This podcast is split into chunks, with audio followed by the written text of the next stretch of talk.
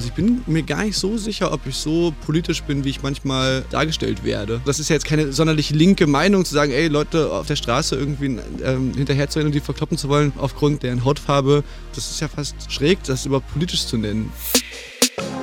Hallo, ich bin Eva Schulz und das ist Deutschland 3000. Endlich zurück aus der Pause. Ab jetzt gibt es wieder jeden Mittwoch eine neue Folge. Und zwar verbringe ich hier immer so eine gute Stunde mit Menschen aus ganz verschiedenen Bereichen, irgendwo zwischen Pop und Politik. Mein Ziel ist, diesen Leuten so zu begegnen, wie ihr sie vorher noch nie gehört habt. Deutschland 3000 soll euch, mich und meine Gäste auf neue Gedanken bringen. Weil man, wenn man jemand anderes kennenlernt, auch immer ein bisschen was Neues über sich selbst erfährt. Meinen Gast Felix Kummer kannten die meisten Leute bisher unter dem Namen Felix Brummer. So nennt er sich als Sänger der Band Kraftklub.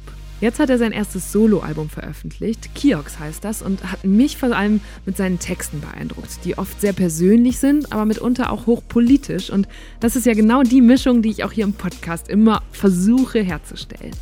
Deshalb war Felix mein absoluter Wunschgast für die erste Folge nach der Pause und ich freue mich riesig, dass das geklappt hat. Felix stammt aus Chemnitz und hat auch nicht vor, da wegzuziehen. Und trotzdem, wenn man jetzt für ihn und seine Stadt auf Facebook einen Beziehungsstatus auswählen müsste, dann wäre das vermutlich es ist kompliziert. Weil Felix einerseits vieles in Chemnitz bewirkt, zum Beispiel hat er letztes Jahr das Wir sind mehr Konzert mit initiiert, bei dem Musiker wie die Toten Hosen, Trettmann, Materia oder Casper spielten und 65.000 Leute im Publikum gegen rechts demonstrierten. Andererseits will er auf keinen Fall zum Winke-Otto werden, wie er sagt, also so einem hübsch engagierten Aushängeschild, mit dem die Stadt sich schmücken kann. Nur kann er sich dagegen wirklich wehren? Natürlich haben wir auch über Felix Musik gesprochen und dann habe ich auch einfach viel über ihn als Person gelernt. Zum Beispiel, dass er ganz gerne mal alleine ins Kino geht, auf seinem Handy kein Internet hat und vor Aufregung manchmal brechen muss. Wir waren uns aber einig, dass das eigentlich sogar ganz gut tun kann. Warum, hört ihr gleich. Hier kommt eine gute Stunde mit Felix Kummer. Wo kommst du gerade her? Ich komme gerade hier aus dem Haus von einem anderen Interview, das mussten wir aber abbrechen, weil irgendwas mit der Speicherkarte der, der Kamera nicht funktioniert hat. Oh Und oh ähm, ja, tat mir auch mega leid, das, äh, aber jetzt muss ich weiter, hierher. Ja, genau, jetzt bist du hier. Mein Glück. Aber kennst du das auch? Kennt man das aus dem, aus dem Musikerproduktionsalltag, dass da Sachen nicht funktionieren und man dann so, so Fails hat? Weil ich hatte das auch schon hier. Ja, ja absolut, absolut. Je mehr, je mehr Kabel, desto, desto, desto mehr Fehlerquellen. Ähm, ja, auf jeden Fall. Dass, dass Sachen nicht funktionieren. Ich bin, ich bin letztens ähm, in Hamburg, äh, hatte ich so eine, ich hatte so eine Idee, dass ich, dass ich äh, auf der Reeperbahn auftrete, weil irgendwie ich dachte, so, wow, das ist super geil.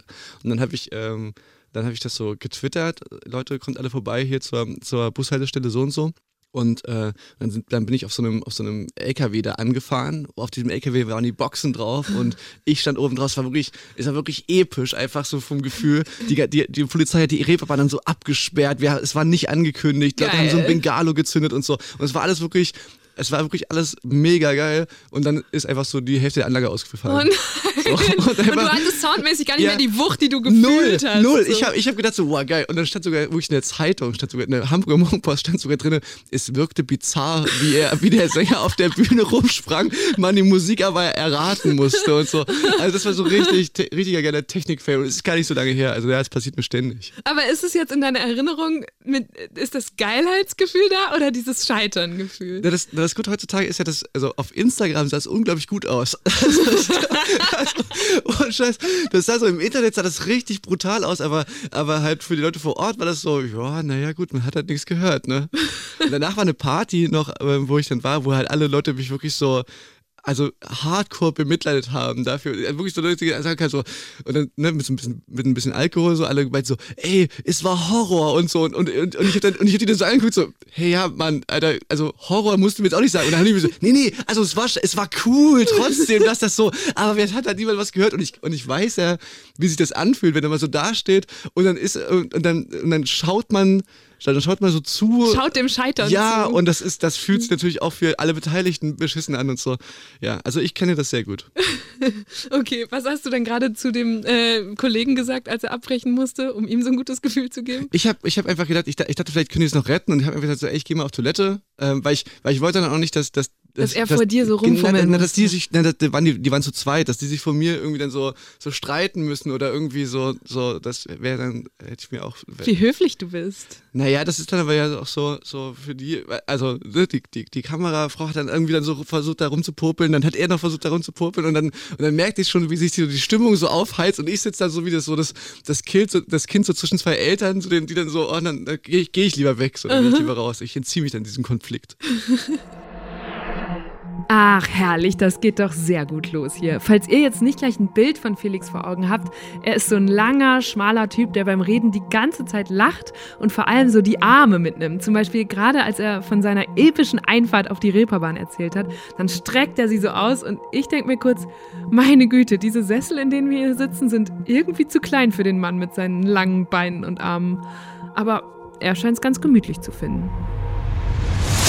Ich habe immer in diesem Format so ein paar Entweder-Oder-Fragen dabei. Okay. Damit will ich jetzt einfach mal losjagen. Äh, bist du eher Optimist oder Pessimist? Ähm,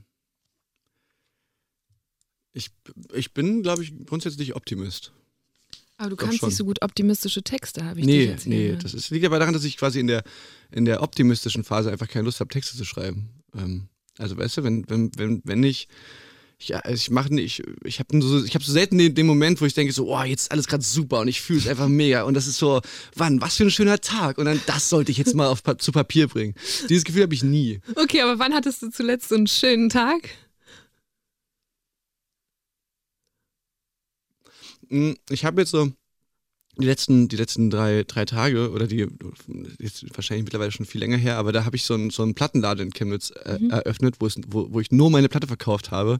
Und ähm, da habe ich dann quasi drei Tage lang durchgehend Autogramme geschrieben und so mit Leuten immer gequatscht, die so vorbeigekommen sind und so, hey, wo kommt ihr her und so. Und dann hatte ich diesen Moment, wo das alles vorbei war und alles so abfiel und ich war halt vorher auch so unglaublich aufgeregt, da war das erstes Album und das war alles so total schlimm gewesen für mich. Also so, ich habe kaum geschlafen und so. Und dann diese ganzen Leute kennenzulernen, die das alle so, so irgendwie, die da mega weiten Weg auf sich genommen haben, um da hinzukommen. Und das war so wirklich sehr, sehr viel Input und sehr viel, sehr viel so, so, ähm, ja, sehr viel einfach alles. Und dann diesen, diesen Nachhauseweg zu haben, wo ich, dann bin ich dann durch, durchs nächtliche also Chemnitz ist jetzt eh schon so eine Stadt, wo man jetzt nicht so überrannt wird von, von, von Passanten, aber durchs nächtliche Sonntag Chemnitz zu laufen nach Hause, ganz allein, das war ein, das war ein, guter, das war ein guter Moment. Das ist gar nicht so lange her. Und trotzdem ist das dann keiner, der quasi so poetisch wird, dass du, dass man ein paar Textzeilen im Kopf hat?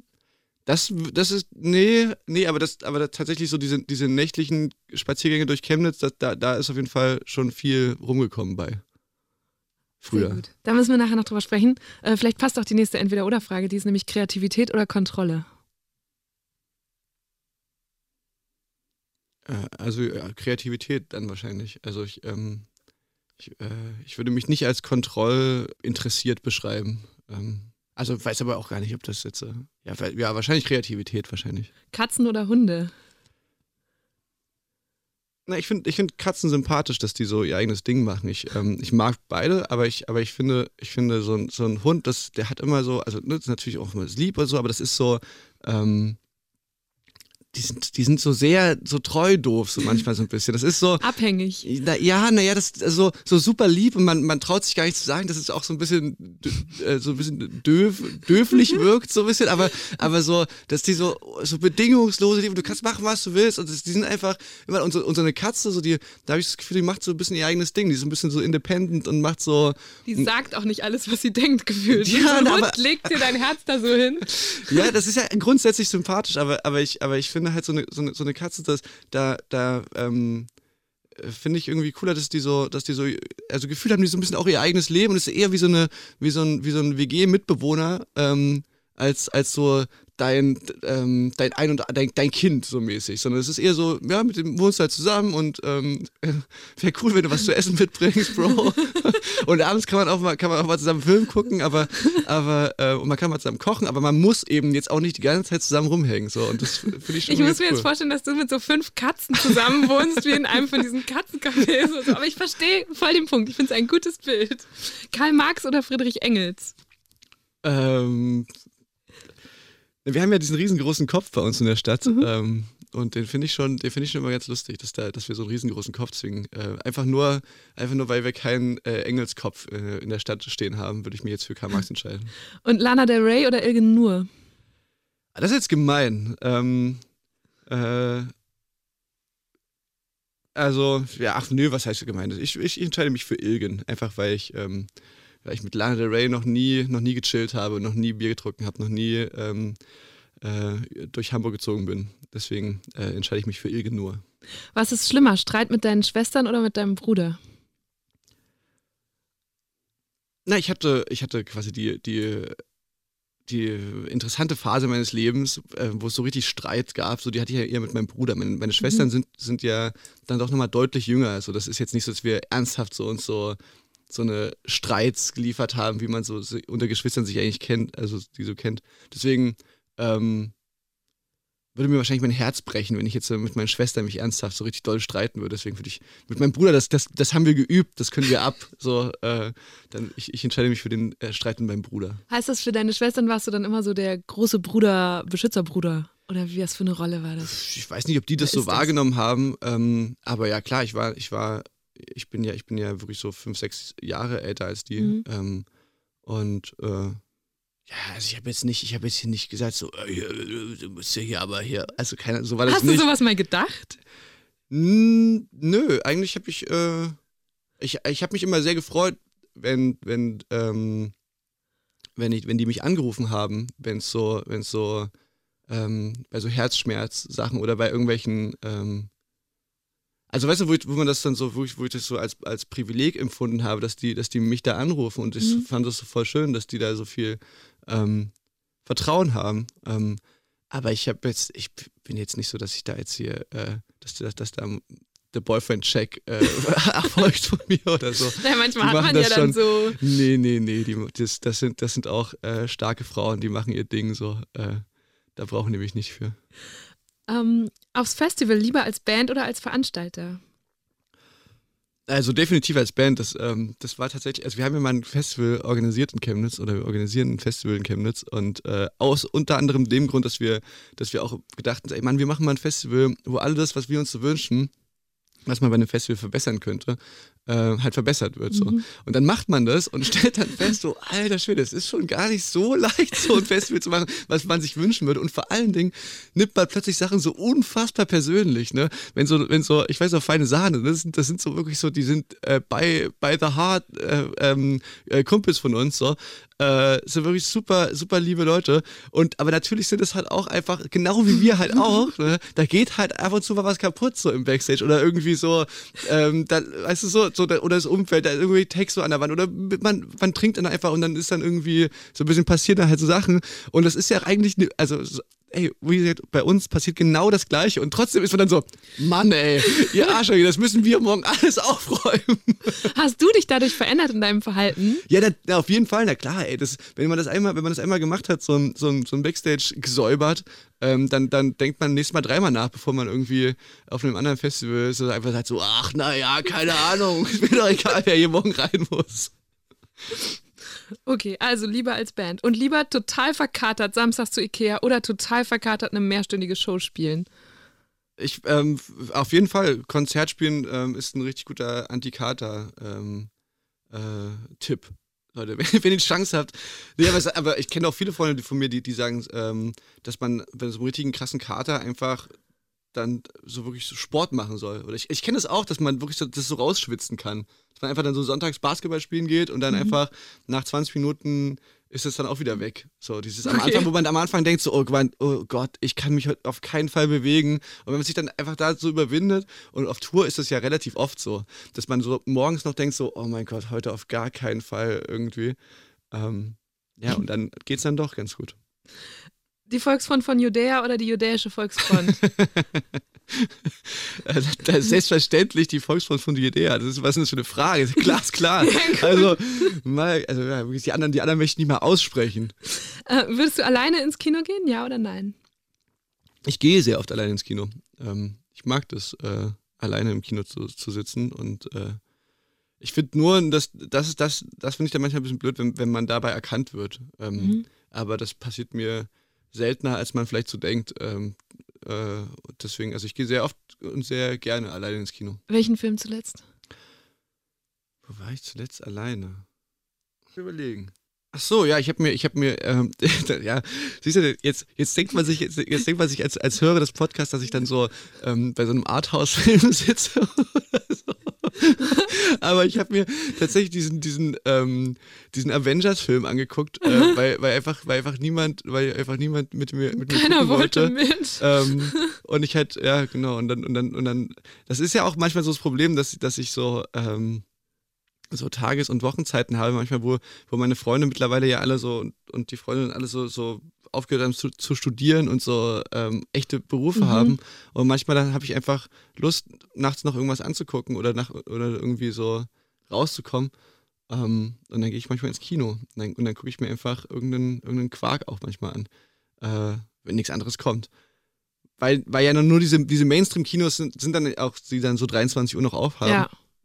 War noch so eine spät. Ähm, ja, aber ich finde das schon wirklich sehr, also ich finde wirklich Kino gehen, ich weiß nicht, ob, ob, ob, ob das so, ob, ob das nur mein, ob das nur mein ähm, äh, Film ist, so, den, ich, den ich so fahre, dass ich so, also wenn ich zu Hause sitze und, und, und eine Serie anschaue, dann muss ich wirklich all meine Selbstdisziplin aufbringen, um nicht nebenbei noch das Handy in die Hand zu nehmen. Mhm. Ich habe also ich habe wirklich so richtig, ich bin da sehr, ich bin da sehr anfällig für. Ich habe ähm, hab auch kein Internet auf meinem Handy, damit ich also so keine mobilen Daten, dass ich draußen nicht in die? Versuchung komme. Ja, ich habe aber, aber wenn, natürlich dann sofort, wenn ich irgendwo im WLAN bin, dann dann, Ja. dann grinde ich dann nur ab. Und im Kino finde ich fällt mir das ähm, super leicht, auch weil ich da natürlich kein Internet habe, aber aber so da ist dann so ein großer dunkler Raum, Mhm. man sitzt drin und kann wird dann so wirklich reingesogen. genau und das finde ich sehr schön irgendwie. Es fällt mir zu Hause schwerer. Aber das heißt, wenn du unterwegs bist, du bist nur per Telefon dann zu erreichen oder SMS. Ja, ich finde, das ist auch so ein Kannst- bisschen so, eine, so, eine, so, ein, so ein Selbstschutz, dass man nicht überall immer gleich eine Mail checken Mhm. kann, sondern dass die Leute, mit denen ich so arbeite, dass die sich auch daran gewöhnt haben, dass ich sage so, ja, mache ich dann, wenn ich, wenn ich wieder zu Hause bin oder wenn ich Mhm. dann irgendwo bin, wo ich, wo ich das machen kann. Dass ich jetzt, dass man nicht so 24 Stunden am Tag verfügbar ist für alles, was so ansteht. Weil es steht ja immer irgendwas an. Ja. Die letzte Entweder-Oder-Frage, die hier steht, ist: Bist du Deutscher oder Ostdeutscher? Ich sehe mich ehrlich gesagt als keins von beiden. Also so, ich, mir ist das natürlich klar, dass ich einen deutschen Pass habe und so, aber ich, ähm, ich identifiziere mich nicht mit, mit, ähm, mit dem Land oder mit dem oder mit dem äh, Osten des Landes oder so.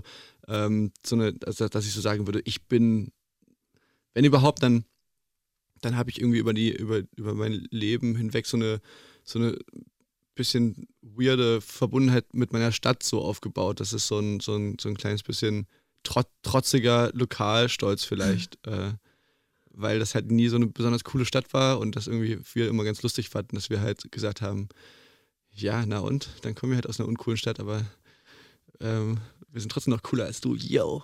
So. Also das, war so ein bisschen, so ein bisschen so die, der, der Ansatz, den man äh, gedacht hat, wenn, wenn Leute so einen harten geschoben haben auf, auf, auf die Stadt, äh, aus der sie kommen.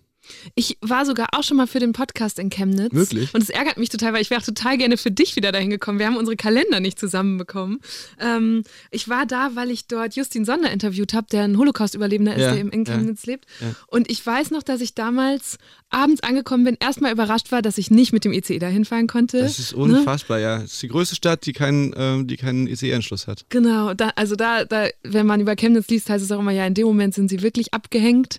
Dann war es nachts, es hat geschüttet und ich dachte, okay, jetzt brauche ich irgendwie ein Taxi. Ich habe kein Taxi bekommen, zumindest sehr lange. Ich stand so eine halbe Stunde im Regen, bis ich jemanden erreicht habe und dachte so, wow, ich verstehe, dass was da für ein Bild gezeichnet wurde, wo ich immer schon vorsichtig bin, wenn ich denke, ja, manchmal suchen Journalisten und Journalistinnen sich auch Bilder oder wollen irgendwie eine Stadt so und so haben. Und da habe ich es dann so ein bisschen erlebt und gedacht, shit, Ja, ja, ja, das war Fall. schon Ja, also dieses, dieses, ähm, aber es sind natürlich auch wirklich so zwei Themen, die, die jeder Chemnitzer äh, kennt. Dieses äh, Taxi nachts und, äh, und die ECE-Anbindung ist auch so ein Running Gag seit 20 Mhm. Jahren. Ähm, ja, also auf jeden Fall, klar, das, das ist natürlich dann so sehr, sehr äh, das äh, Holz, Holzhammermäßige abgehängt sein, aber so, ja, so fühlt sich das halt manchmal auch da an. So.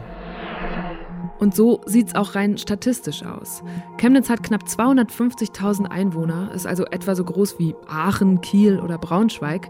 Aber es ist auch die Großstadt mit dem höchsten Altersdurchschnitt in ganz Deutschland. Während anderswo die Mieten explodieren, stehen hier so viele Wohnungen leer, dass neue Mieter oft sogar einen Einrichtungsbonus von mehreren hundert Euro bekommen. Außerdem herrscht Ärztemangel und immer wieder gibt es Nachrichten, dass Geschäfte, Jugendclubs und Cafés schließen. Und warum bist du immer noch da? Ja, na, weil das eben nicht alles ist, ne? weil, weil, weil diese, ähm, diese ECE-Anbindung natürlich was ist, was, was, was ich äh, mir absolut wünsche, was mein Leben absolut äh, verbessern würde.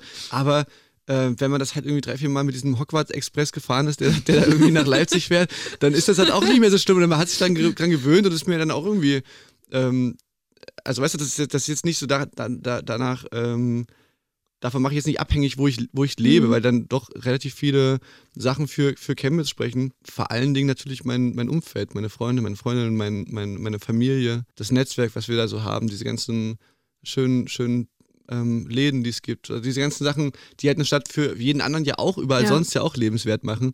Ähm, und ob man es glaubt oder nicht, die gibt es auch in Chemnitz. und äh, ja, manchmal hat man so das Gefühl, dass man das so äh, vielleicht nochmal rausstellen muss und sagen so, hey, hier, also ich, ich lebe nicht hier äh, als als äh, sozialen Auftrag oder, oder weil ich denke. Ja, das, manchmal entsteht dieser Eindruck, dass ihr da wohnt wie so ein Statement. Genau, und das ist ja überhaupt nicht so. Das, das, das fing ja alles an damit, dass wir dass wir da, dass wir da blieben, nicht aus, ähm, Mensch, das ist, das ist bestimmt total das coole Image, in Chemnitz zu wohnen. Also ne, im Gegenteil, äh, sondern das war einfach, wir hatten, wir hatten uns ja, wir hatten uns ja auf ein langes Leben als darbende Indie-Musiker eingestellt. So, ne? Also das kann ja keiner ahnen, dass man, dass man da wirklich dann irgendwie berühmt wird. So, das, aber das, was wir wollten, war, war Kunst machen und, und äh, und dafür braucht man, so wie jeder andere auch, dafür braucht man in allererster Linie ein Atelier oder halt bei uns in unserem mhm. Fall einen Proberaum ähm, und halt bezahlbaren Wohnraum. Und beides gibt es halt in Chemnitz wie, wie, Sand am Meer. So. Ja, also und, und einer eben, der wenigen Orte in Deutschland. Genau, und eben viel mehr als in anderen, anderen Städten. Ja. So, ne? Also da, da hätten wir uns von einem ICE-Anschluss in Hamburg nichts kaufen können. So, da, da, da ist man natürlich super schnell da und super schnell weg, aber wenn du dir das ICE-Ticket nicht leisten kannst, dann bringt dir das ja auch nichts. Mhm. Was wäre, wenn ich das geschafft hätte und wir uns in Chemnitz getroffen hätten, so ein Ort, den du mir gezeigt hättest? Hm, das kommt ein bisschen auf den Wochentag drauf an. Wann warst du denn da? Ähm, also als ich Justin besucht habe, war es unter der Woche ein, ein Mittag. Da okay. habe ich das Altenheim von ihm kennengelernt und die Bibliothek dort. Ich weiß nicht, an welchem Tag wäre es gut. Ähm, das wäre so ein Ort, der dir jetzt gerade in den Kopf kommt. Es gibt so verschiedene, verschiedene ähm, Abend Abendgestaltungsmöglichkeiten. Mittwoch ist so ein bisschen ein klassischer Ausgehtag in Chemnitz. Mittwoch? Ja. ähm, wir haben viele, viele Clubs auf, viele Studenten sind unterwegs. Äh, Donnerstag ist so ein bisschen der, der, der gesetztere der größere Tag, da gibt es dann so äh, Lesungen oder mhm. wir gehen alle zum Bingo. Wirklich? Ja, gibt es so, gibt's so eine Kneipe, da spielen wir alle Bingo. Kann ähm, man da ähm, was gewinnen? Ja, natürlich, klar. Was denn? Ähm, da gibt es so, so Apothekenzubehör. um, ja, na, um den Witz so ein bisschen, dass das so, okay. dass das so ein Seniorensport ist. Das ist auch eine unheimlich alte Stadt, Chemnitz. Ne? Ja, genau, gibt, genau. Ja. genau. Also, ja, wo, wenn ich Bingo, also wo, wo, wo Bingo, wenn ich in Chemnitz? Ähm, und dann am Wochenende halt gibt es halt eine Menge. Also, das ist ja tatsächlich so, dass äh, für die Größe der Stadt und für die, für die demografische, ähm, mhm. äh, wie sagt man, ähm, Mische, so, Mische, ja. so gibt es halt eine unglaublich vitale Subkultur und, und viele Clubs, viele Konzertlocations. Ist, äh, da passiert viel. So, also dann Wochenende kann man sich treiben lassen. Clubs und Bars der Stadt. Äh, muss man natürlich ein bisschen finden. Das, das ist halt ein Chemnitz. Ja, man braucht halt, wahrscheinlich so einen Führer. Ja, genau, weil das, weil das Problem ist immer, dass du, dass du in dieser, in, in dieser Stadt äh, das sind wie so kleine Inseln. So. Du hast nicht diese, wie es in anderen Städten gibt, so, so, so schöne, so schöne ähm, Fußgängerzonen, wo einfach so eine Bar Alle, an die ganze genau, Straße voll ist und alles voller Leute und, ja, so. Das gibt es halt da nicht so richtig. Mhm. So, da, du musst durch, durch lange Strecken Dunkelheit fahren, um dann an so einen leuchtenden Ort zu kommen. ich habe gelesen, dass du in Chemnitz lange nicht Kummer heißen wolltest. Zumindest nicht als Künstler. Warum? Ähm, na, mein Vater, mein Vater äh, heißt Kummer und, und ist ähm, bildender Künstler und auch äh, ein Clubbetreiber oder war früher ein Clubbetreiber in Chemnitz, hat einen Plattenladen auch äh, gehabt in Chemnitz. Also war schon so eine, so eine Figur aus dem ähm, subkulturellen Spektrum, die man so kannte. Und äh, wie, das, wie das halt so ist mit, ähm, mit Kindern, die, die, die äh, neigen dann eher dazu, sich erstmal abgrenzen zu wollen von ihren Eltern. Ähm, nicht, dass ich jemals ein schlechtes Verhältnis gehabt hätte mit meinem Vater oder so, aber ich wollte das schon irgendwie alles anders machen und irgendwie mein eigenes Ding machen und das alles ganz, ganz anders machen. Und deswegen ähm, habe ich mich Felix Brummer genannt. Aber du bist auch Künstler geworden. So, eure ganze Familie macht Musik oder Kunst. Das fand ich faszinierend. Ja, das hört sich von außen, glaube ich, immer so ein bisschen so Kelly Family-mäßig ja, an. Aber, absolut. aber, aber das, ähm, ja, ich weiß auch nicht. Ich meine, das ist so, ich, ich würde auch, ich würde auch zum, ich würde auch, wenn meine Schwestern jetzt äh, äh, reiten oder, oder, oder, oder, oder Karate machen würden, würde ich da auch ähm, zum, zum Wettkampf gehen. Mhm. Ähm, also, und die machen halt, mögen halt Musik und deswegen ähm, supporten, support ich die halt da. Aber es, also, ich würde die auch bei jedem anderen unterstützen oder irgendwie sagen, ey, ist cool und, und da geht man vorbei. Ähm, dass das jetzt Musik ist, klar, ich meine, man, redet, man redet natürlich viel über Musik und die sind dann natürlich auch irgendwie, so wie ich aufgewachsen bin mit, mit, mit Musik, sind die natürlich auch aufgewachsen mit so zwei, zwei großen Brüdern, die irgendwie in der Rockband spielen. Das ist natürlich mhm. auch ein bisschen ähm, interessant, natürlich so. Und ja. Ja, und ihr seid aufgewachsen mit Eltern. Ich habe diese Songzeile nochmal gefunden. Unsere Eltern kiffen mehr als wir. Wie soll man überhaupt rebellieren? Egal, wo wir hinkommen, unsere Eltern waren schon hier. Also Kraftclub, nicht von dir. Ja. Aber Unsere Eltern kiffen mehr als wir. Wie soll man rebellieren? Egal, wo wir hinkommen, unsere Eltern waren schon eher hier. Ja, na, so ein bisschen ist das halt so diese, dieser, vielleicht ist es ein bisschen dieser Neid, jetzt gerade aktuell, ist ja, jetzt wird es ja immer wieder äh, thematisiert, vielleicht ist das auch ein bisschen dieser Neid der, der Wendegeneration, also der Nachwendegeneration auf die Wendegeneration. So. Also ich hätte schon gerne, wenn ich die Möglichkeit gehabt hätte, ähm, wenn man sich so eine Zeit aussuchen dürfte, wo man nochmal ähm, jetzt 30 wäre, dann wäre das schon sehr, also wäre ich schon sehr gerne 30 in der Zeit, wo ähm, die Wende 90ern. passiert. So. Ja. Äh, das muss unfassbar spannend gewesen sein und, und sehr aufregend einfach. Was würdest du denn machen wollen? Was fasziniert Ja, all die Sachen, all die Sachen, die, die, die also diese, das, was wir so in, in, in Ansätzen in Chemnitz äh, erlebt haben, ähm, was aber jetzt auch schon wieder so ein bisschen zur Neige geht, dieses, dieses, diese, diese Freiheit, also buchstäbliche Freiheit, dass da wirklich ähm, einfach alle Häuser offen sind und überall, du kannst überall rein und das ist so alles, das muss ja quasi in dieser Nachwendezeit noch viel krasser gewesen sein. Da muss es wirklich so zwei, drei Jahre gegeben haben, wo einfach niemand wusste, was jetzt hier überhaupt los ist, was jetzt hier für ein, und dementsprechend auch naja, also ich würde es jetzt nicht Anarchie nennen, aber, aber so, man zumindest irgendwie nicht so richtig wusste, was jetzt hier eigentlich erlaubt ist und was nicht richtig erlaubt ist. Und also, ne, was so Partys angeht, was, mhm. was Konzerte organisieren, was diese ganzen, ja, also natürlich dann auch wahrscheinlich wieder alles Kunst so. Ich würde jetzt, ich würde jetzt nicht sagen, boah, ich würde mega gerne in der Nachwendezeit und dann würde ich nämlich investieren und dann würde ich mir diese ganzen Häuser kaufen und dann wäre ich jetzt reich. So, das meine ich nicht. Ich meine schon wirklich so eher, eher einfach so diese Zeit genießen, in der einfach so niemand richtig weiß, was los ist. Ähm, ich habe dann, als ich über deine Familie nachgedacht habe, mich gefragt, diese wilden Künstlereltern, dann seid ihr vier Geschwister, Patchwork-Familie. Eigentlich ist doch immer so, dass ein Geschwister dann so rebelliert und als Rebellion eine Banklehre macht ja. oder sowas. der, der älteste Weasley. Der ja, genau, der, so. Und das wärst im Zweifel du gewesen. Ja. Was wärst du geworden, wenn du nicht Künstler naja, geworden wärst? Naja, das, das, das, ähm, äh, Kunst und so, das, das hört sich ja dann immer so an, als wäre das, als wäre das quasi so Konsens. Äh, also die Kunst, die ich mochte und die ich und die, und die ich gemacht habe am Anfang, die hat sich schon sehr unterschieden von der Kunst, die meine Eltern mochten und gemacht haben. Also ich habe ähm, mir die ähm, angeguckt, das war auch wirklich ein ganz anderer Film. Ja, also wirklich, also ich, ich war riesengroßer Fan von, von so Gangster-Rap und, mhm. und, und, so harten, nicht, nicht Gangster-Rap, eher so von so ganz harten deutschen Straßenrap, so, so, äh, und also das war wirklich so die frühen Sachen von Sido, so die ganz, ganz frühe, wo, wo Sido noch, äh, wo, wo, der, wo, der, noch nicht mal eine Maske getragen hat. Diese, diese Zeit von, so von Sido. Ähm, also so diese, die, diese, diese harte Berliner Rap ähm, und damit konnten meine Eltern nichts anfangen. So, das, war, das, war, das war nicht deren Kunstverständnis. So. Äh, von daher, da konnte ich mich schon äh, abgrenzen ähm, von, von, von, von deren Flavor. So. Und wie warst du als Schüler? Ich habe so den Eindruck, dass du immer der letzte Reihe Stuhlkippel-Typ warst. Ja. Ähm, aber vielleicht, ich weiß nicht, wo ich das hernehme. Ja, das, das, ist schon, das stimmt schon ein bisschen. Ähm, ich, war, ich war so wie, wie viele andere ähm, Querulanten und, und Nervensägen in der Schule, ähm, habe ich, hab ich äh, mein, mein, meine komplette Schulzeit mich unglaublich ähm, ungerecht behandelt gefühlt von den, mhm. von den Lehrern und, und, und äh, persönlich eingegriffen. Und ich war natürlich immer auf irgendeinem Kieker von irgendjemand und habe immer gesagt, die, die meinen das alle, alle, alle persönlich und, und die, und die, ähm, ja, ich speziell krieg's jetzt wieder ab und so. und jetzt ist was Interessantes passiert. 15 Jahre später, mein Mitbewohner, mit dem ich zusammenwohne, ist Lehrer jetzt. Mhm. Und jetzt kriege ich quasi diese, äh, die andere Perspektive mit. Ne, also wie, wenn du plötzlich das Festival veranstaltest? Genau, und ich kriege jetzt auf einmal mit, wie das, so, wie das so für meinen Mitbewohner ist, wenn der mir halt so erzählt von, von, irgendeinem, von irgendeinem Schüler, der einfach ihm mega auf die Nerven geht, so, und der irgendwie einfach nur rumstresst und der einfach, und ich erkenne mich dann immer so selber in diesem Schüler so ein bisschen wieder und gleichzeitig aber natürlich auch merke ich so, oh Mann, Alter, der arme Kerl, so der, ja. der, der, der Lehrer, der jetzt irgendwie sich damit rumschlagen muss, so. Ähm, ja, also von daher tut mir ein bisschen leid für, für meine Lehrer damals. Hast du gerade einen besonders im Kopf? Ein, ein, Lehrer? Ja. Ja, ach Mensch, ich habe ich hab so, also mein, mein, Klassenlehrer, der hat natürlich dann immer so die, die besonders blöden Geschichten. Das, ich, ähm, das will ich jetzt gar nicht so ausführlich machen, aber ich, also ich meine, ich war dann teilweise, ich war da auch schon mal richtig dann so im, auf einer Klassenfahrt, wo, wo ich dann so von der Polizei abgeholt, ähm, oh. also wo mein Klassenlehrer mich von der Polizei abholen musste und so. Ähm, wir haben schon viel Scheiße gebaut, so als. Weil du zu viel Kids. gefeiert hattest, oder? Nein, nein, nicht zu viel gefeiert. So, ähm, das waren dann eher so Sachbeschädigungsgeschichten oh und so eine. So eine okay.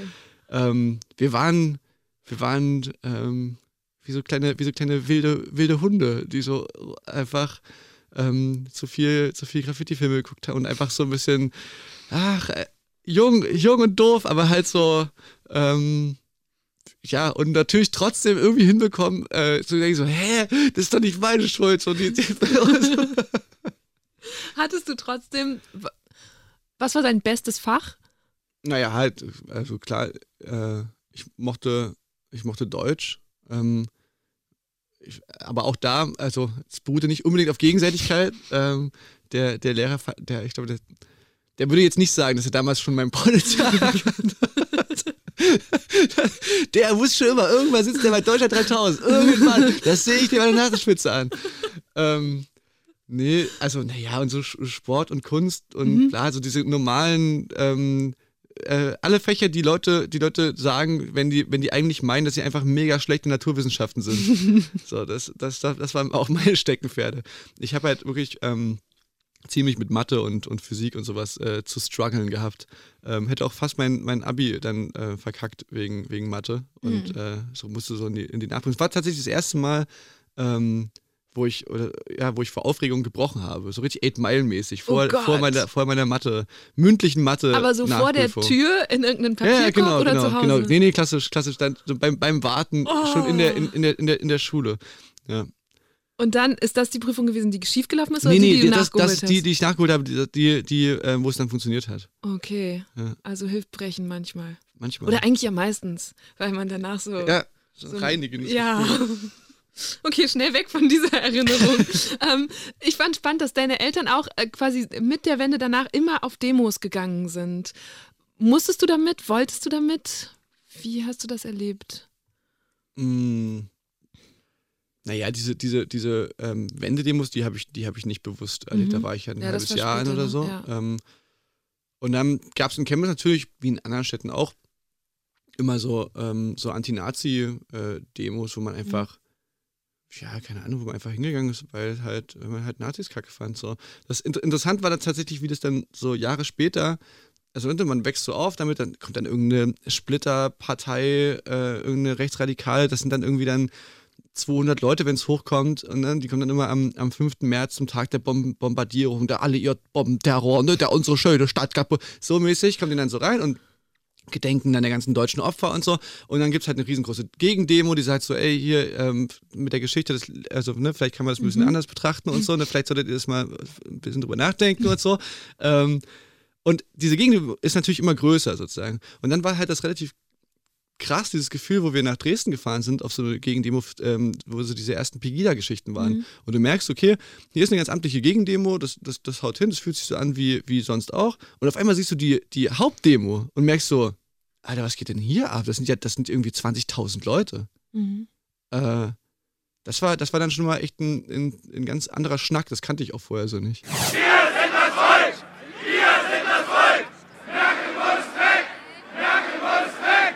Was für Schlüsse hast du daraus gezogen?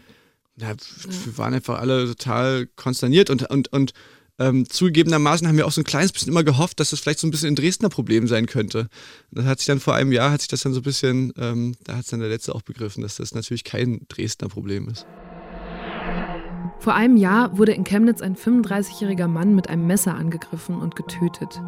Nach den ersten Meldungen zum Migrationshintergrund bzw. dem Flüchtlingsstatus der mutmaßlichen Täter gab es tagelang Proteste und auch fremdenfeindliche und rechtsextreme Ausschreitungen. Wir haben Videoaufnahmen darüber, dass es Hetzjagden gab, dass es Zusammenrottungen gab, äh, dass es ähm, Hass auf der Straße gab und das hat mit unserem Rechtsstaat nichts zu tun. Bis heute kommt es in Chemnitz immer wieder zu rassistischen, antisemitischen und verfassungsfeindlichen Vorfällen. Was würdest du sagen, hat dich politisiert? Mm, ich, also ich bin mir gar nicht so sicher, ob ich, ob ich so, ob ich so politisch bin, wie ich manchmal ähm, dargestellt werde.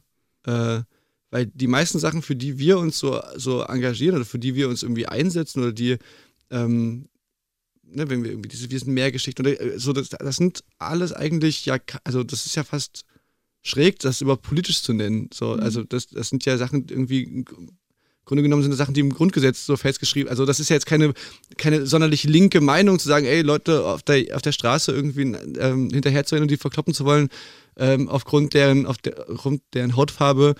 Das ist jetzt keine linke Position oder keine sonderlich politische ähm, Einstellung.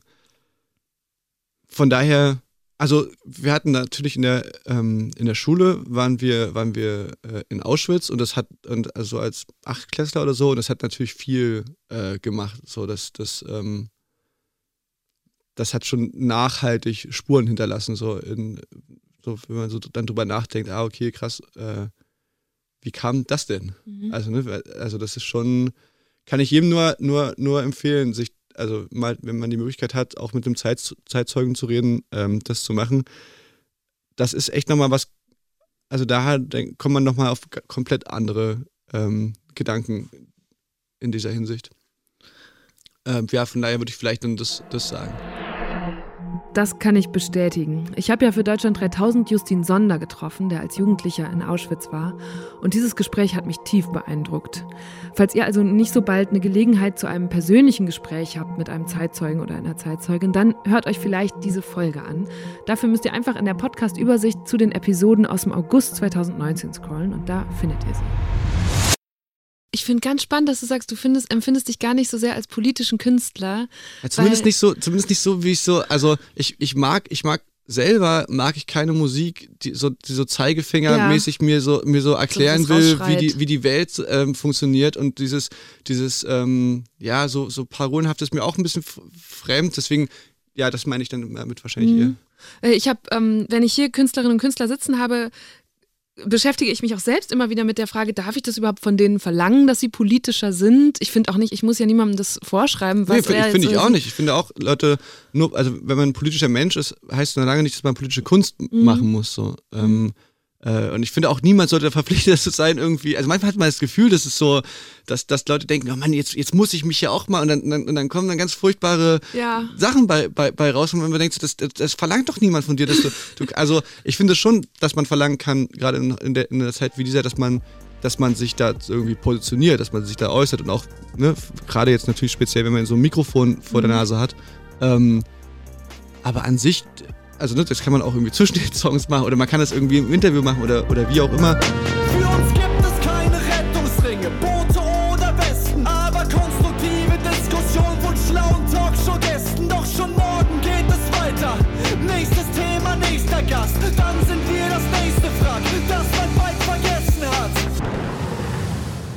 Was ich wirklich schwierig finde, ist, wenn ich, wenn, wenn, wenn, wenn ich so politische Analysen liefern soll oder, oder irgendwie, oder dann geschweige denn irgendwelche ähm, Lösungsansätze, ja. wo ich mir denke, okay, da, da bin ich einfach der, also das ist einfach auch ein bisschen. Eigentlich nicht dein Job, ne? Ja, genau, ein bisschen der falsche Adressat so ja. dafür. Ja. Ich glaube, es gibt in Deutschland so eine starke Sehnsucht fast schon nach Leuten, die das machen. Also die einfach nicht. Starken, nee, weil.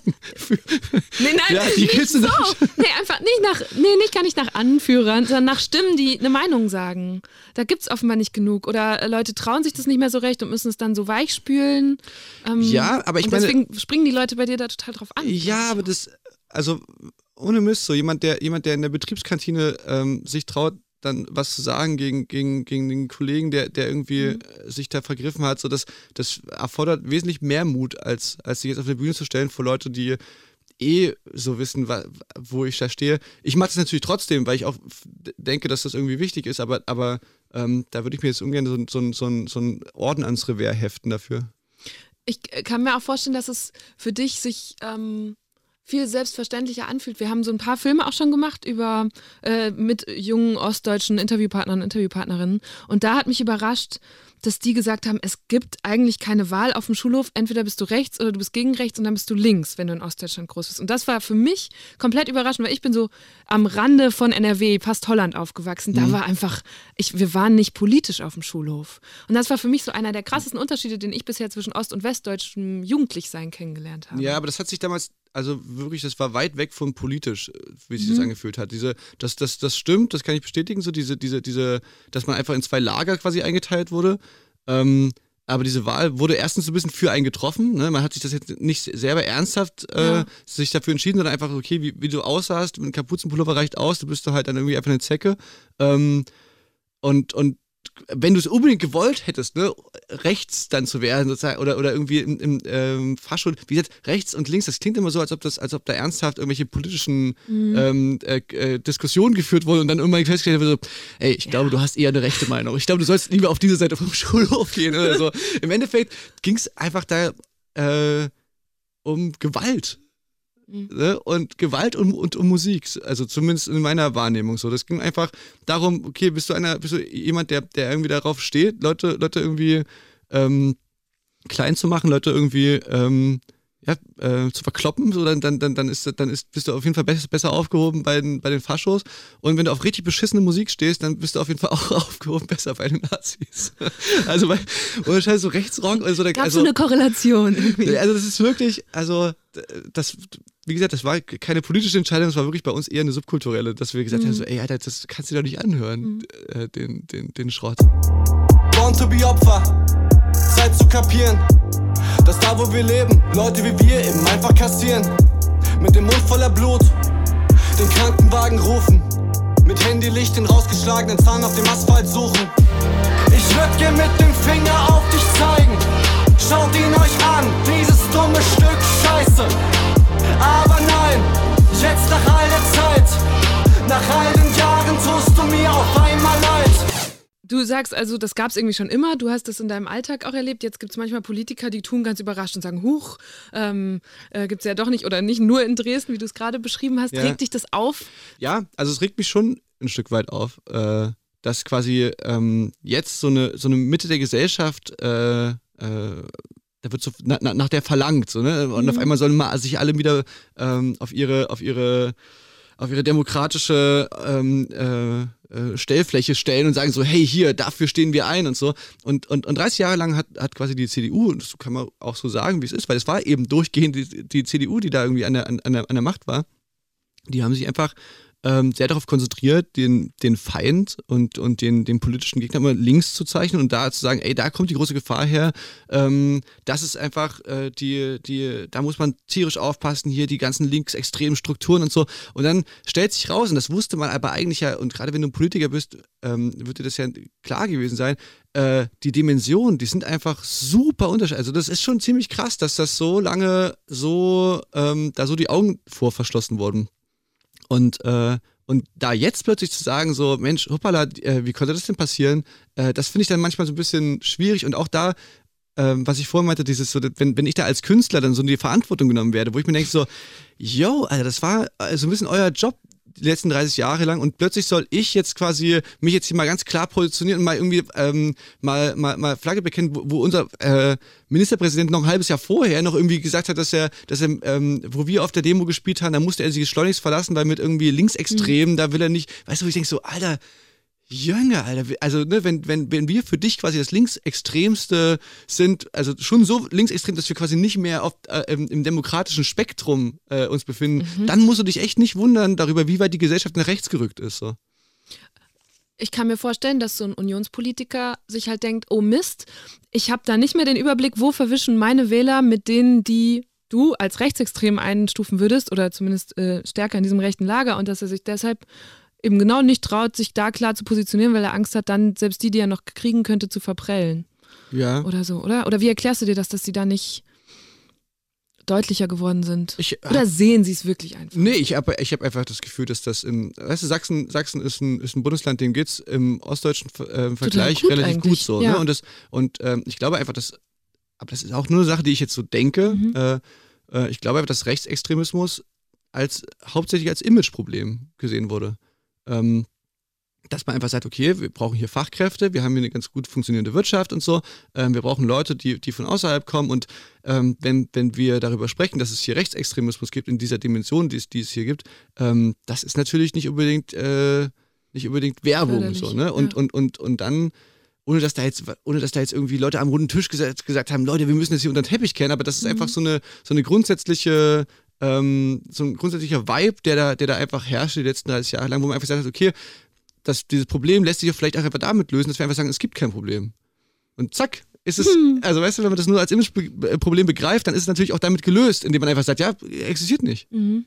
Wir malen uns ein anderes Image. Ja. So. Ähm, die sächsische Integrationsministerin Petra Ja. Köpping hat vor kurzem in der Süddeutschen Zeitung gesagt, dass nach der Wende 750.000 Menschen Sachsen verlassen haben und sie sagt, wir haben im Osten eine ganze Generation verloren. Würdest du da zustimmen? Ähm, ja, dieses, das, das dieses Bild sagt mir was, sozusagen. Dieses, dieses Bild vom da zu leben, wo alle weg wollen. Ähm, dieses Gefühl kenne ich. Ähm, ich tatsächlich lebe, also bin in der, ich bin Teil einer Generation, glaube ich, wo jetzt die ersten wieder zurückkommen. Also von, von mir gibt es relativ viele Freunde und, und, ähm, und Teile meiner Familie, die, die wieder zurückgekommen sind, die in Berlin gelebt haben, die in, ähm, in Hamburg gelebt haben und die jetzt wieder zurück nach Chemnitz gezogen sind. Also von daher, ähm, vielleicht kehrt sich das ja auch um. Jetzt, wo Chemnitz so ein geiles Image hat. ist, ja nicht Ja. so, ist ja nicht so, dass Chemnitz vorher ein viel cooleres Image gehabt hätte. Nee, und was ich aber spannend finde, ist, dass du ganz viel damit zu tun hast, dass es besser wird. Also ähm, du hast mit Wir sind mehr initiiert, vergangenes Jahr, dieses Riesenkonzert, das jede Menge Leute aus ganz Deutschland in die Stadt geholt. Jetzt für dein Album sind sogar Leute aus anderen Ländern äh, gekommen, um sich diesen Plattenladen anzugucken. Bist du das Beste, was Chemnitz gerade passieren kann? Nee, und ich, und ich finde auch, also diese, äh, mir gruselt so ein bisschen bei dieser, bei dieser, ähm, bei dieser Vorstellung, also ich, ich finde es, ich fremdel da so ein bisschen mit dieser, äh, dass ich da so dargestellt wäre, als wäre ich so ein, als wäre ich so ein, so ein ähm, Superheld, der jetzt hier die Stadt äh, überfliegt und, und also, ähm, das ist mir so ein bisschen zu viel Personen, Personenkult und, und ich finde auch, dass eine Stadt ähm, ja, sowas nicht braucht, es brauchen sollte eigentlich. Äh, dass ich sowas mache, was ich mache, das, das, ähm, und dass ich da mache, wo ich es mache, das liegt einfach daran, dass ich es halt gut da finde. Und das, also, und, und ich, und ich, ähm, ja, will mich da auch so ein bisschen frei machen. Ich will, ich will weder irgendwie so der Winke Otto sein, der, der, der jetzt hier für, für, seine, für seine Stadt wirbt, noch irgendwie, äh, ja, noch, noch, noch, noch, also wenn überhaupt, dann sind es so egoistische Motive, dass ich, dass ich denke, ja, ey, also ich will es natürlich auch lebenswert haben in der Stadt, in der ich lebe. So. Ähm, und, und ich mag es natürlich auch, wenn da, wenn da nette Leute sind und wenn da irgendwie, also klar. Aber ich sehe mich jetzt nicht als, das, als meine große Aufgabe, ähm, das Image der Stadt aufzupolieren. Im Gegenteil, das finde ich, das finde ich super äh, egal. Ich finde das sympathisch, dass du dich so dagegen wehrst. Ich finde es unnötig, weil, glaube ich, das ja auch Stadt ist, dass eben äh, engagierte Bürger, zu denen zählst du jetzt nun mal leider, sorry, aber dass Leute, die da eben engagiert sind und da gerne leben, versuchen sie besser zu machen und dieser Stadt im Zweifel was zurückzugeben. Ja, So, aber ähm, ja, genau, das, ähm, dieses, das, also der engagierte Bürger, da, da, da, da, sträubt sich, da, sträubt sich auf jeden Fall alles, da sträubt sich auf jeden Fall alles in mir, aber, aber äh, klar, dass man natürlich äh, die Stadt, in der man lebt oder, oder den Ort, in dem man, also man, man, macht sich auch seine Wohnung schöner, wenn man Ja, aber halt, ich glaube, das ist doch der Unterschied. Also, ähm, ich glaube, in der Stadt, in der ich wohne, in Berlin, da machen sich richtig viele Leute die Wohnung schön, aber die wenigsten sagen, boah, ich muss jetzt hier auch mal was losmachen. So, das ist, glaube ich, in jeder Stadt nur so ein, kleine, so ein kleiner Prozentsatz, aber umso wichtiger sind diese Menschen für die Stadt. Und das ist total okay. Und jetzt hast du nun mal so eine Öffentlichkeit und dadurch ja auch ein dankbares Netzwerk, dass du für sowas wie wir sind mehr total gut mobilisieren kannst. Ähm, ja, also wir, wir sind mehr, das ist, das ist wirklich nochmal irgendwie ein anderer, ähm, ein anderer Spezialfall gewesen. Mhm. Ähm, aber die so normale Sachen, die ich, die, das ist natürlich auch, was ich vorhin meinte, so, also so, ich will da jetzt gar nicht so sehr kokettieren mit diesem, mit diesem, mit diesem Dog, bla, aber ähm, das liegt natürlich auch wirklich einfach daran, äh, dass es so, sowas geht halt in der Stadt wie Chemnitz. Ähm, dass du einfach in einen, äh, dass du einfach so ein, so einen Laden, der einfach leer steht, direkt am Bahnhof, direkt da, wo alle Leute ankommen. Ähm, und dann handelt halt meine Platte auch noch so ein bisschen von der Stadt und dann äh, ist es für mich einfach wesentlich naheliegender, das in Chemnitz zu machen, als das in Berlin zu machen. Aber ich habe das halt wirklich, also glaube mir, Ich- ich, ich habe das nicht nicht so gemacht. ich ich habe das nicht gemacht, um quasi Touristen nach Chemnitz zu. Also weil natürlich, das, jetzt steht so in der Zeitung drinne ähm, äh, Stadtmarketing und äh, irgendwie, dass dann Leute aus der Schweiz kommen und sich Chemnitz anschauen und dann sagen die natürlich alles, alle so Sachen wie, ne, es war mega schöner. Ja doch ganz genau, schön. und dann, also, aber das, das, Grüezi.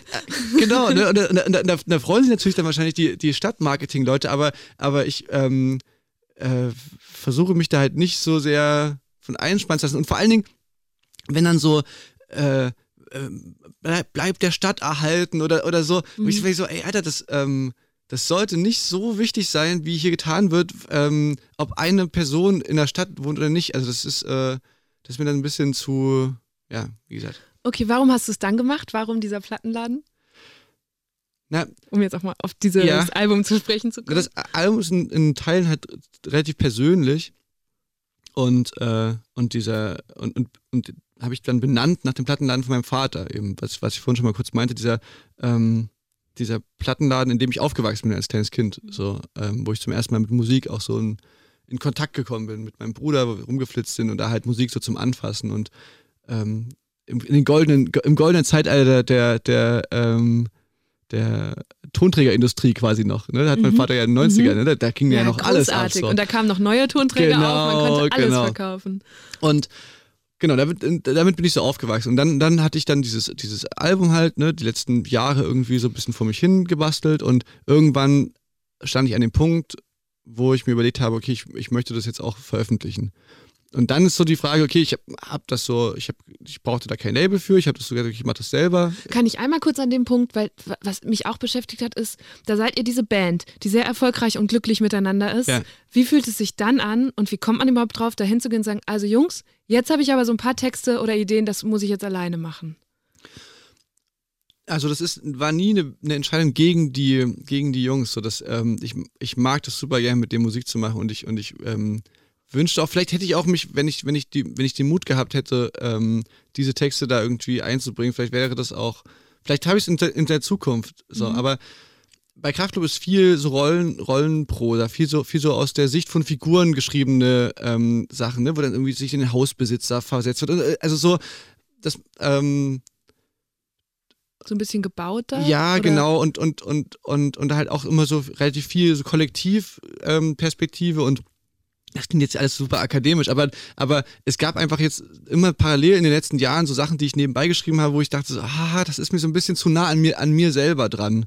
Ähm, auch ein Stück weit zu nah, um das jetzt direkt auf die Bühne zu bringen vor 10.000 Leute. So, das ist ja auch einfach so eine Größe, die irgendwie bei Kraftclub schon da erreicht wurde, wo das auf einmal dann so sehr, Also vor sehr, sehr, 1000 sehr. Leuten hast du ein ja, intimeres das, ja, das klingt, das klingt jetzt doof, aber, aber ja, so ein bisschen am Anfang, beziehungsweise wo man das irgendwie macht am Anfang, ähm, da denkt man ja noch nicht gleich drüber nach, dass man irgendwie anderthalb Jahre später eine Tour ankündigt Mhm. oder so, ne? Das, sondern das ist man, man ich habe dann erstmal relativ lange gebraucht, bis ich überhaupt mich durchgerungen habe dazu, das, das ähm, wirklich rausbringen zu wollen und auch Leuten zu zeigen und so.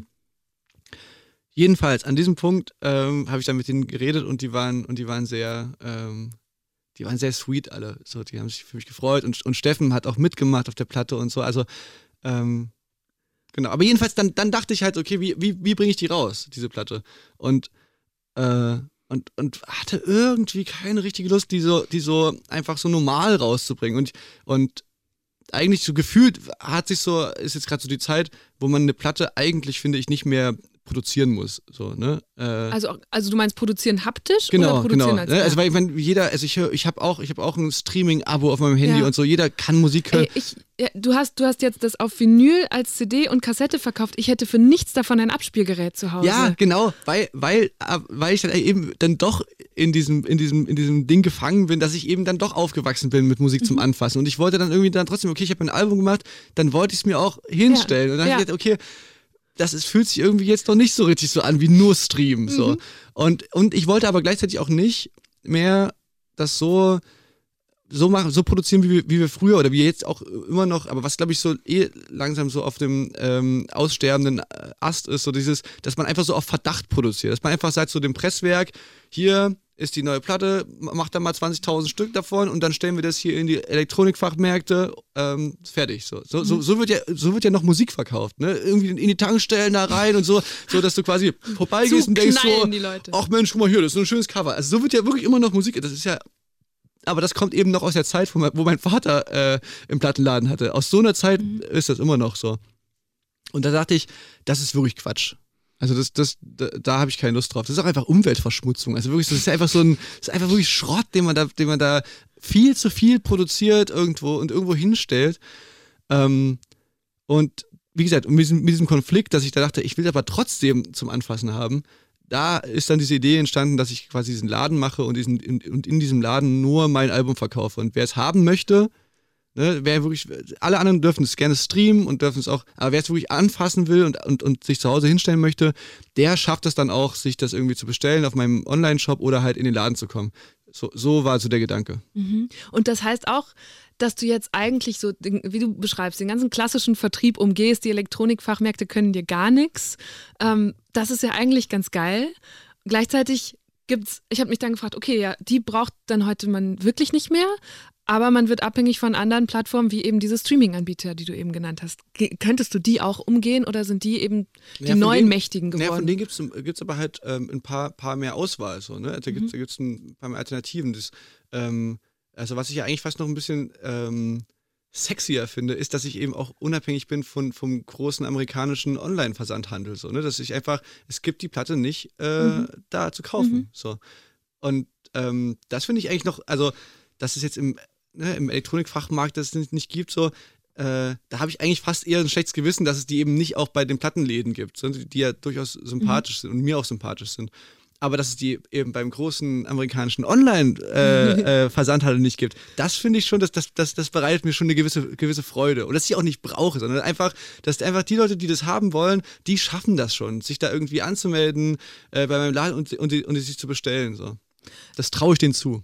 Ist, dein, ist der Plattenladen von deinem Papa, das weiß ich nicht, weil ich nicht in der Recherche hatte, ist der auch daran zugrunde gegangen, dass dieses Business immer weiter, oder hat er den aus anderen Gründen Nö, zugemacht? mein Vater, der hatte einfach, ähm, das ist glaube ich ziemlich, ich habe das jetzt drei Tage lang gemacht, mal, ja. aber ich glaube, es ist ein ziemlich harter Job tatsächlich so auf Dauer. Ähm, äh, Einzelhandelskaufmann zu sein. So. Und der hatte auch super wenig Zeit so für uns als Kids und so. Und dann kam meine Schwester und ich glaube, der hat einfach keinen Bock mehr gehabt, da einfach so komplett nur für so einen Laden zu leben. Mhm. Ihr habt den mit der gesamten Familie jetzt auch für dich gebaut, habe ich gelesen. Mhm. Ähm, auch weil du gar nicht so ein guter Handwerker bist. Ja, ich bin da, ich leider, leider, ähm, ja, in mir ist kein äh, Finn Kliman. So. ich, bin da, ich bin da leider wirklich ein bisschen untalentierter. Der war auch schon hier im Podcast, der würde sich feiern. ähm, was war die, die schlimmste Aufgabe für dich, als du das jetzt da Na, ich habe, ich habe, also in diesem Laden gab es so ein Rohr oben an der Decke. Mhm. Dieser Laden war vorher eine, eine, ein Restaurant oder eine Kneipe mit einer Küche. Und ich dachte, dass dieses Rohr aus der Küche rausführt äh, und eine Abluft ist. Also habe ich es einfach abgekloppt, weil ich fand es einfach, das sah kacke aus. Weil ging quer durch den ganzen Laden, ging halt so ein Rohr, so in die Mitte des Ladens, ja. da ging es raus. Ich dachte so, was, wie bescheuert kann, kann man denn eine Abluft bauen? Naja, ich jedenfalls, ja, ja keine Gedanken gemacht, kloppt das so ab.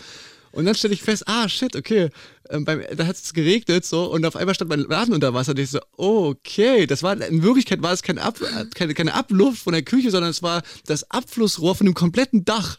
Das, das durch dieses Restaurant Durch dieses hat. Restaurant wurde halt dieses, diese, diese Regenrohr da so rein, reingelegt, ja, und dann habe ich es abgekloppt.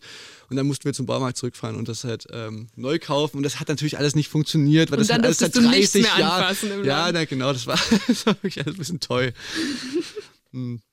ähm, ein Song, den ich mir jetzt mal rausgegriffen habe, weil ich gesehen habe, wie du, man kann auf YouTube sehen, wie du ihn auf dem Dach deines Ladens äh, performst. Das hat jemand äh, hochgeladen. Ist, wie viel ist dein Outfit wert? Warum ist das jetzt ein Kummer und kein Kraftclub-Song geworden? Ähm, das weil, also inhaltlich weiß ich das jetzt gar nicht so genau. Ähm, äh, das ist ganz praktische Gründe hat Ich habe da so, ich habe da so Samples verwendet. Mhm. Ähm, aus, äh, aus so YouTube-Videos, wo, wo Leute durch Hamburg oder Düsseldorf äh, laufen und so Leute und so Kids fragen, wie, wie, wie, wie teuer deren Klamotten sind. Mhm. Und ähm, ja, sowas ist natürlich wesentlich einfacher, einfach zu samplen, auf ein Beat zu packen und so, als, als das jetzt irgendwie, ich wüsste jetzt gar nicht, wie man, wie man das, wie man jetzt Band und Samples, wie, also Das könntest du gar nicht vereinen. eher so eine praktische Geschichte dann wahrscheinlich. Interessant. Wie viel ist dein Outfit wert? Nike, Louis,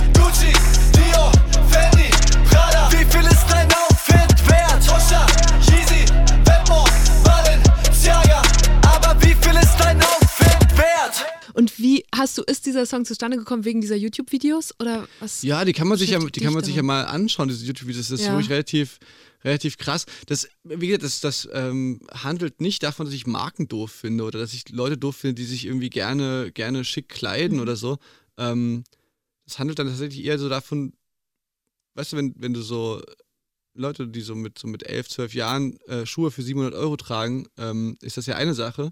Aber was, was das so mit den anderen Leuten macht, äh, deren Eltern sich das eben nicht leisten können. Ähm, und dieses Gefühl, wie sich, wie quasi Armut ähm, Leute, Leute ausgrenzt, ähm, ich glaube, dass das äh, können sich manche also viele Leute nicht vorstellen und das, und das fand ich aber auch ein, ein, irgendwie was, was also ein wichtiges Thema irgendwie und was, was, un, was oft irgendwie, wo ich das Gefühl habe, dass da, die Leute reden ungern darüber, über dieses, über diese soziale Ausgrenzung von Armut einfach, so, so, so doof das klingt so, und, so, und, und so banal das auch klingt, aber das ist halt tatsächlich, ähm, ja, also die Kids, die sich halt, die halt nicht mit ähm, zur Klassenfahrt dürfen, das ist äh, relativ krass so. Ähm, genau, und, darf, und, und das quasi in Perversion sozusagen, dafür ist Mhm, dieses Bild, dieses, in den Klamotten genau, so. dieses so, okay, du trägst mit elf Jahren in, in eine 800-Euro-Jacke, weißt du, das ist ja auch so ein bisschen ein Unterschied, ähm, wenn du jetzt äh, sagst, ey, ich meine, ich, ich, ich habe ich hab einen Job, so ich, ich, ähm, ich mache hier mein Ding und, und, und, dann, und dann leiste ich mir einfach irgendwie eine schöne Klamotte. So, dann ist das ja,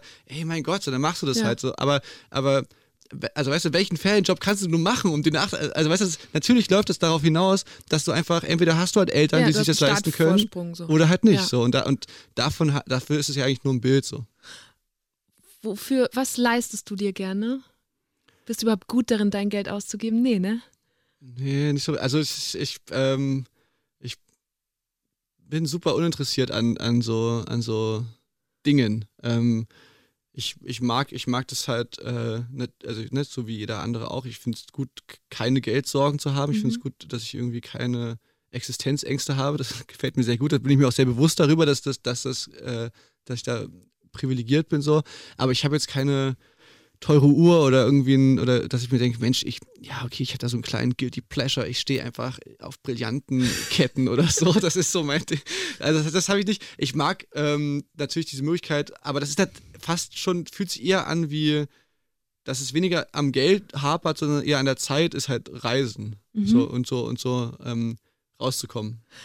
Das habe ich auch versucht mir vorzustellen, wohin du eigentlich reist und was wohl die weiteste Reise war, die du mal unternommen hast. Ob du so am Strand rumliegst dann irgendwo oder so Backpacken in irgendeinem Dschungel bist oder Städtetrips. Ich kann es Hast mir hast du, überhaupt dir- hast du dir das nicht vorher überlegt? Ja, was ist das ich habe das hier stehen. Was war wohl Ähm, die weiteste Reise, die der unternommen hat? Also, also tatsächlich, tatsächlich ist das, ist das so ein Ding, was, ähm, also ich mag Reisen sehr gerne, äh, auch so ver- andere Kulturen so kennenlernen und so, aber was wirklich ein ganz anderer Schnack ist, ist ähm, mit Bandreisen. Mhm. Äh, da lernt man nochmal eine ganz andere Seite von dem Land kennen, einen ganz anderen Einblick in so Subkultur und so. Das ist halt wirklich das aller, allerbeste. Wir, wir, haben, eine, wir haben eine Tour gemacht, ähm, f- 2012, glaube ich, durch Kolumbien. Ah, krass. Ähm, und jetzt haben wir vor kurzem, vor einem Jahr erst, haben wir noch eine Tour gemacht durch Argentinien. Mhm. Und, und das ist wirklich unfassbar geil. Und es muss sich natürlich auch, also ne, da hatten haben wir natürlich keinen Cent verdient. Im Gegenteil, da haben wir ordentlich draufgelegt. So. Also quasi auch so eine Art Bandurlaub, Luxus, aber wir haben halt Konzerte gespielt Ja. da. Und ihr seid dann was, also ich vermute, der Unterschied besteht dann auch darin, dass man immer irgendwo ankommt, jemanden hat, der einen da Genau, abholt, genau. Dann, dann lernt man jemanden kennen und dann ist Ja. das so wie so eine Art, ja, wie für andere Leute vielleicht so ein Backpacker-Urlaub. Also, weißt du, wir müssen da ja, wir haben da ja keine Crew oder so mit. Ne? Wir müssen natürlich alles da wieder selber aufbauen Mhm. Eigene und irgendwie sich um Roadies die, um Ja. die Instrumente kümmern und, und, und, und dann scheiße, ist eine Seite gerissen. Jetzt muss man irgendwie eine Seiten besorgen und so. Also dieses ganze, ja, wie so ein Abenteuerurlaub, nur, dass, Mhm. nur, nur dass man quasi immer äh, die Sachen kennenlernt, auf die, äh, also wo ich auch in, wenn ich alleine oder privat auf, auf, äh, im, im Urlaub bin, immer auf der Suche bin. Mhm. Wenn ich jetzt irgendwo, wenn ich jetzt irgendwo in, in einer fremden Stadt bin, dann suche ich ja immer genau diese Orte, die man dann, Ja. wenn man mit einer Band irgendwie in, in, Buenos Aires ist, Dann passieren sie Genau, dann passieren sie Ja. einfach so. Und das, Ja. und das, und das ist halt ähm, ja, ein absolutes Superprivileg, äh, mit der Band halt Urlaub zu machen, also beziehungsweise zu touren, aber halt in, in fremden Kulturen so. Das klingt schön. Wo wir jetzt eh schon bei meinen random Fragen sind, die ich hier immer, weißt du, ich habe ganz oft so am Schluss noch Sachen, die ich nicht eingeordnet bekomme. Hier steht zum Beispiel, echt wahr, dass Trettmann dein Kindermädchen war. Ähm, ja, das ist äh, mein, also Trettmann, Trettmanns äh, längster, ich letztens erst mit dem zusammen ein Interview gehabt, da haben wir das nochmal erörtert. Ähm, tatsächlich der längste Job, den Trettmann je gemacht hat, ähm, ist der äh, als äh, Angestellter von meinem Vater im, im, im Plattenladen. Ach, okay. Und ähm, mein Bruder und ich, wenn man es diplomatisch ausdrückt, sind wir, sind wir, ähm, sind wir sehr lebhaft gewesen. so. Und, und ähm, ja, dann, man muss dann immer auf uns aufpassen. Da war halt Tretti halt auch einer davon und Tretti hat gleichzeitig aber auch ähm, im gleichen Haus gewohnt äh, von meinem Vater. Das heißt, wenn wir da waren und irgendwie da und mein Vater musste weg oder hat es tun oder so, dann sind wir halt zwei Treppen hoch in die WG ähm, von Tretti und haben da halt gechillt, Fernsehen geguckt und so. Jetzt ganz so, dass, dass, dass, dass, dass Tretti mit, mit, mit Milch und Keksen bei uns auf der Couch saß und, und wir im, im Kinderbettchen geschlafen haben, sowas nicht. Aber er hat schon gut auf euch Acht gegeben, vermutlich. Ja. Ähm, welchen Rat gibst du anderen immer wieder? Steht ja auch noch, du hast eben schon gesagt, deinen Schwestern gibst du zum Beispiel manchmal einen Rat. Äh, ja, aber jetzt auch nicht so, das so auch nicht jetzt so großväterlich, dass, ähm, dass, dass ich, ich, ähm, nicht, dass ich jetzt da, also ich, ich was ich meinte mit meiner Schwester, ist, ich freue mich darüber, dass sie mich nach, sie- ja. nach Rat fragen, aber es ist jetzt nicht so, dass ich da jetzt tolle Ratschläge hätte. Okay, Äh, aber dann unabhängig von deinen Schwestern, weil manchmal hat man ja so eine Erkenntnis, die man dann immer wieder an andere Leute weitergeben kann, wenn man das Glück hatte, sie ein bisschen früher zu haben oder pf, keine Ahnung. Na, ich, ähm, das ist jetzt kein Ratschlag, den ich mir ausgedacht habe, aber das ist eine Sache, die ich, die ich immer wieder ähm, mir so versuche vor, vor Augen zu, zu halten, dass ich es irgendwo mal gelesen habe und dann dachte ich so, wow, das ist so mindblowing, äh, richtig, dass man andere Menschen äh, immer nach ihren, nach ihren Handlungen beurteilt. Immer so, okay, der, der hat das und das gemacht, äh, danach beurteile ich den und sich selber aber im Vergleich dazu immer nach seinen Absichten Mhm. Also, ne, ich habe ich hab zwar das und das gemacht, aber ich wollte ja, ich meinte damit eigentlich das und das. Oder ich wollte, also, ich habe das zwar so und so gemacht, genau, aber, aber eigentlich wollte ich damit ja was ganz anderes erreichen. Oder ich habe das ja nicht so gemeint. Oder ich habe das, also, Oder umgekehrt, du zum Beispiel eben, wenn, als ich dich auf deine Handlung angesprochen habe, hast du dich davon losmachen wollen und gesagt, nein, aber das bin ja gar nicht ich und jetzt überhöhe mich nicht dafür. ja. Also, hm. Also, es, ist, es, ist, es, ist, ist kein Ratschlag, aber es ist eine, es ist eine, eine, eine Sache, die ich, ähm, die wahrscheinlich sowas am, am nächsten kommt. Die ich, die, also ein Ratschlag, den ich mal bekommen habe, wahrscheinlich eher und den, den ich gut fand, den ich gut fand. Okay, aber dann finde ich, solltest du ihn auch in diese andere Richtung ruhig ab und zu mal beherzigen. Okay, ich versuch's. Das ist ja, das ist ja mit Ratschlägen generell so ein Problem, dass Ja. man, dass man ähm, sie ganz gut äh, geben kann, aber sehr schlecht annehmen kann. Mhm. Oder man würde sich wünschen, dass man quasi manchmal die, diese Ratschläge, die man anderen Leuten gibt, dass man die auch für sich selber irgendwie äh, geben Ja. könnte. Oder viel leichter annehmen könnte. Ja. Okay, ich finde, damit können wir total gut rausgehen aus diesem Gespräch. Sehr gerne. Danke dir, Felix. Ich habe zu danken. Das war eine gute Stunde mit Felix Kummer. Und was soll ich sagen? Ich bin jetzt Fan. Felix wehrt sich zwar dagegen, als das Premium-Beispiel für einen politischen Künstler herangezogen zu werden. Das kann ich auch verstehen. Und ja, okay, ich höre jetzt damit auf. Aber er kann mir nicht widersprechen, wenn ich sage, der Mann hat Haltung. Und die drückt sich in seinen Texten aus, in dem, was er sonst so bewegt und auch darin, wie er die letzte Stunde mit mir gesprochen hat. Das fand ich sehr cool und es macht mir umso mehr Vorfreude beim Blick in meinen Kalender. In den nächsten Monaten bin ich nämlich noch mit einigen sehr haltungsstarken Leuten zu einer guten Stunde verabredet. Ich bin Eva Schulz. Deutschland 3000 kommt ab jetzt wieder jede Woche im Radio und überall, wo es Podcasts gibt. Falls ihr zum Beispiel Apple Podcasts benutzt, freue ich mich, wenn ihr mir da eine Bewertung schreibt. Außerdem findet ihr Videos, Stories und weitere Inhalte von mir und Deutschland 3000 auf Facebook, Instagram oder Twitter. Also schaut da mal rein und dann hören wir uns hoffentlich nächste Woche wieder. Bis dahin, macht's gut. Deutschland 3000 ist ein Podcast von 1Live, Bremen Next, Das Ding, Fritz vom RBB, MDR Sputnik, Enjoy, Puls, UFM, Unser Ding und Funk.